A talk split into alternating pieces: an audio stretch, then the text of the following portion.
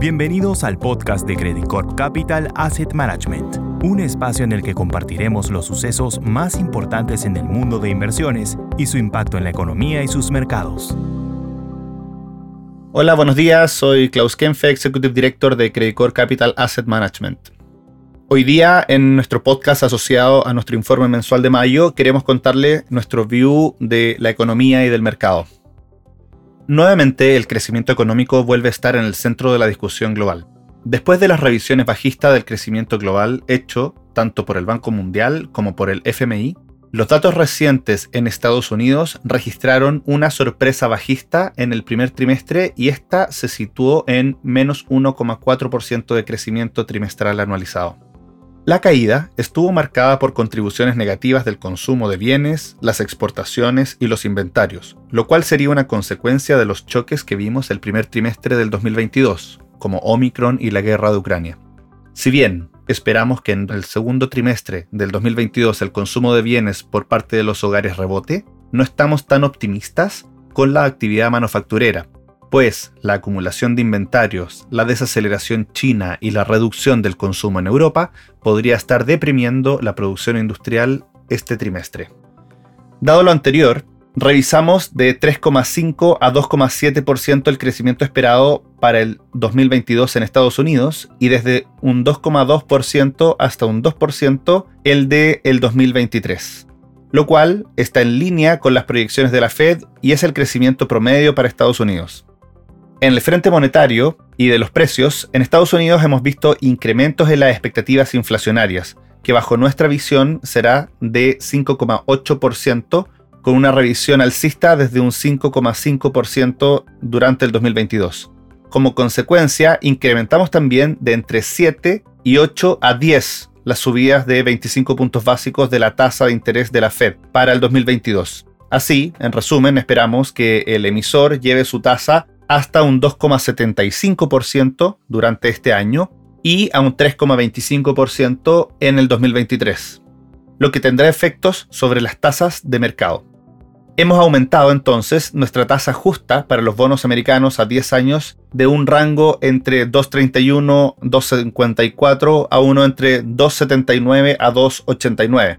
Sin embargo, la relación histórica entre la tasa de la Fed y el rendimiento de este título a 10 años, no puede descartar que el último vaya en algún momento a un 3,25%. De hecho, hoy día ya está en un 3,10%. En este contexto, China sigue siendo el foco de atención. Los cierres derivados de la tolerancia cero al COVID han ocasionado efectos relevantes sobre la economía, que durante los meses de marzo y abril han visto cómo los indicadores líderes sugieren una economía en contracción.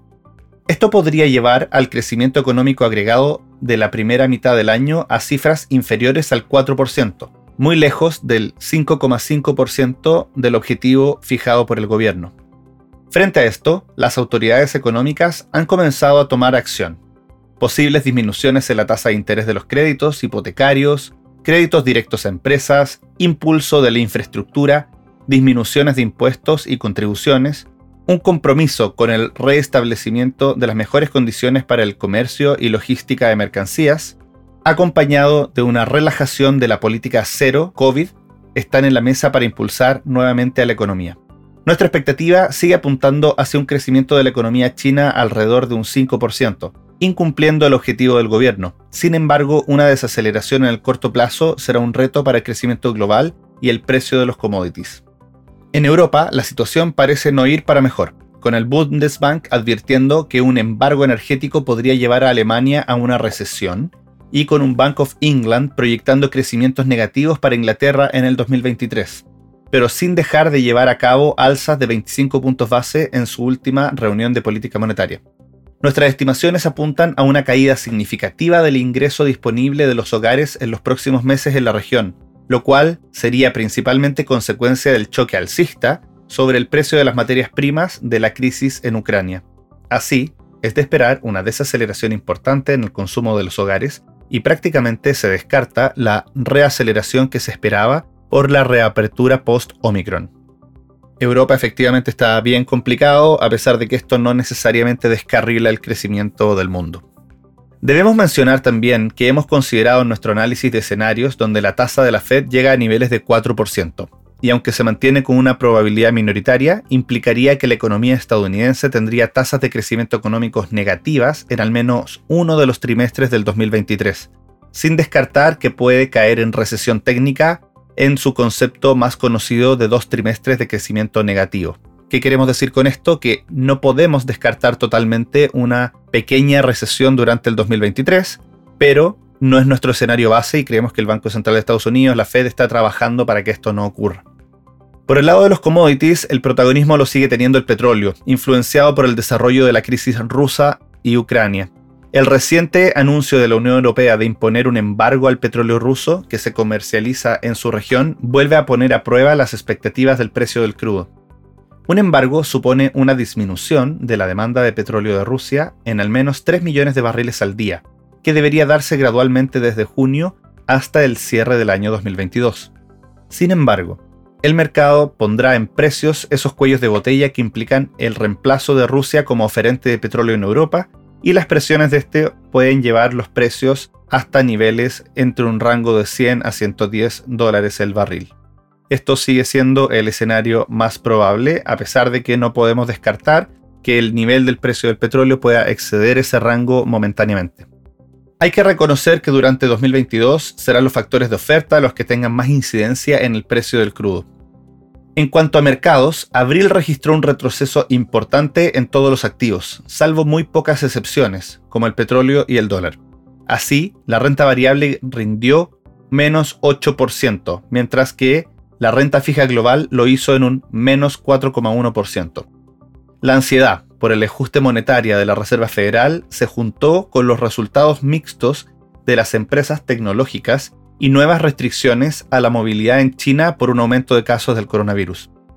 En renta variable no hubo ninguna región de las que cubrimos con retornos positivos, mientras que en sectores dentro de Estados Unidos el único sector con un rendimiento positivo fue el de consumo básico. Los sectores con sesgo al factor growth fueron los más perjudicados. Tecnología con un menos 11,8%, consumo discrecional con un menos 13,3% y servicios de comunicación con un menos 15,9%. En renta fija, los activos de larga duración sufrieron el impacto directo de las subidas de tasa de interés. El bono del Tesoro a 10 años de Estados Unidos subió 60 puntos bases para llegar al 2,94% a fin de mes y ahora, como les decía anteriormente, está en un 3,09%. Adicionalmente, se registraron ampliaciones de spreads en todas las categorías de riesgo crediticio, por lo que una de las categorías más afectadas en el retorno final fue los bonos eh, grado de inversión o los bonos eh, investment grade de Estados Unidos, con una caída de un 5,5% durante el mes. El mensaje del mercado parece ser que la Reserva Federal no tiene otro camino que llevar a la recesión la economía norteamericana para contener la inflación. Ello, junto a la incertidumbre que proviene desde China de la política de cero COVID y las potenciales consecuencias de la guerra de Rusia y Ucrania sobre la economía europea, explican el pobre desempeño del mercado en abril. Nuestra opinión es que la Fed aún tiene espacio de maniobra para generar un aterrizaje suave de la economía norteamericana, aunque los riesgos se han incrementado debido a la persistencia de la inflación. Sin embargo, empezamos a ver algunas señales, especialmente en la inflación núcleo, que sugieren que estamos cerca de las lecturas máximas de la inflación, lo que daría un alivio a la Fed y a los mercados. La inflación núcleo es la inflación sin alimentos y energía y que probablemente está llegando al máximo. Por otro lado, durante la última semana de abril, las autoridades chinas han dado señales de flexibilización de política económica y regulatoria, como respuesta a la desaceleración que la economía empieza a atravesar. Finalmente, la caída generalizada de los mercados en abril y durante lo que llevamos de mayo ha vuelto a poner en terreno de sobreventa a los activos y el sentimiento de los inversionistas en un pesimismo generalizado.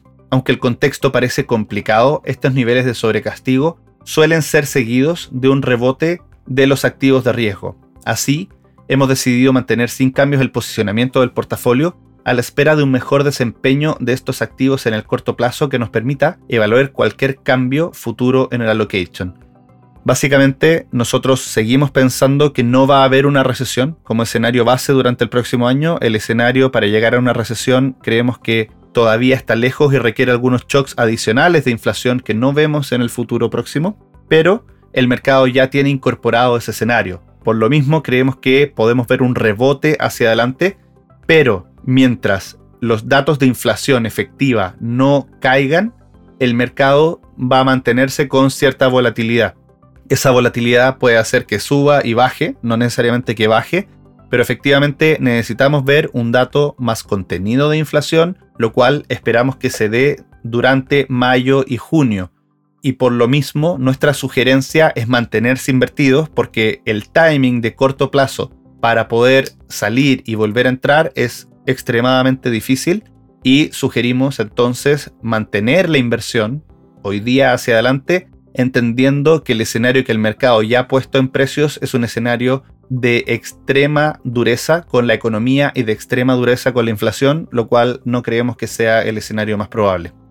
Muchas gracias por escucharnos como siempre y que estén bien y tengan una buena semana. Credit Corp Capital Asset Management